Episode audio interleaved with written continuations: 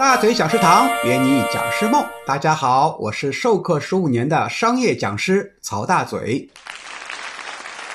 所谓的案例教学法呢，是咱们培训里面啊十分常用的一个方法。通过设置案例、分析案例、总结提升，让学员学会知识、转变态度，从中获得启发和收益。案例教学法呢有四个好处：第一个真实感，第二个代入感，第三个故事性，第四个互动性。所谓真实感呢，因为案例和故事的区别就是案例呢是真实发生了的。或许是这家公司本身的案例，也可能呢是外面其他公司的。所以在讲案例的时候呢，也要强调时间、地点、人物这三大要素，体现它的真实性。同时呢，还要出具相应的数据、图片或者说视频。代入感是很容易把学员带入到一个情景中去，做一个自我的参照。故事性呢，就是案例呀，其实它就是一个故事，只不过是真实发生了的。那么故事呢，就有一个吸引人的一个效果。互动性，讲完案例呢，就能马上讨论这个案例，所以互动性那就没得说了。那么讲师如何去使用案例教学呢？分为三个步骤：案例加工、案例设计和案例呈现。第一步，案例加工。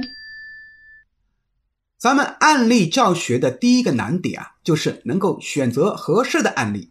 培训中的案例呢，必须具有一定的典型性和切合性，有典型意义又与课程紧密相关。而现实中的案例呢，更多是个性化的，所以我们要把它稍微加工成比较有典型意义的，就能够代表某一类现象的案例。加工的思路包括情节加工和人物加工。情节加工呢，也就是对这个案例的情节啊进行一定的改编。你好像一个导演一样，使这个案例呢更加的具体、更加真实、更加符合课程的主题。人物加工，如果一个案例当中有很多人物，很多学员啊听着很累，也记不住，所以可以把很多人物的精力呀全部集中在一个人身上，这样去讲述这个案例呢就比较有代表性。我们可以把几个案例拼合在一起，它就更加形象，也具有一定的代表性和特殊意义。第二步，案例设计。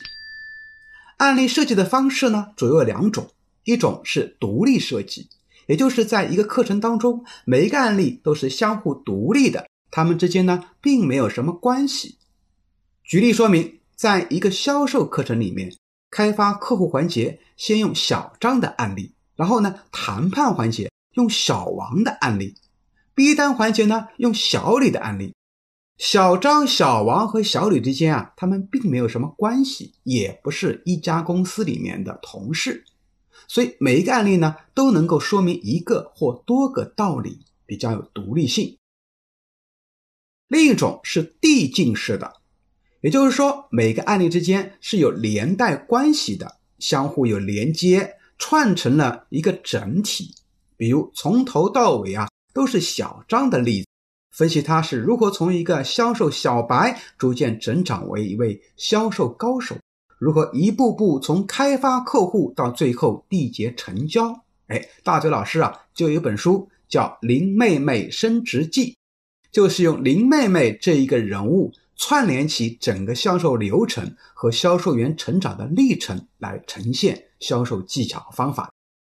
那么连贯的案例呀，就比较有难度了。但是呢，它更加具备一定的说服力，效果比较好。西方的很多商学院都在采用这种方式。第三步，案例呈现。案例的威力能不能发挥到极致，就要看你怎么去呈现了。可能是一个普通的案例，但是你呈现的好，那么效果就非常好。如果是一个非常棒的案例，但是呢，你的呈现的能力不强，或许这个案例呀，它也不具备一个典型性或说服力。那么，到底案例该怎么去呈现呢？哎，我们在下一期节目里面来给大家分享五个案例呈现的方法。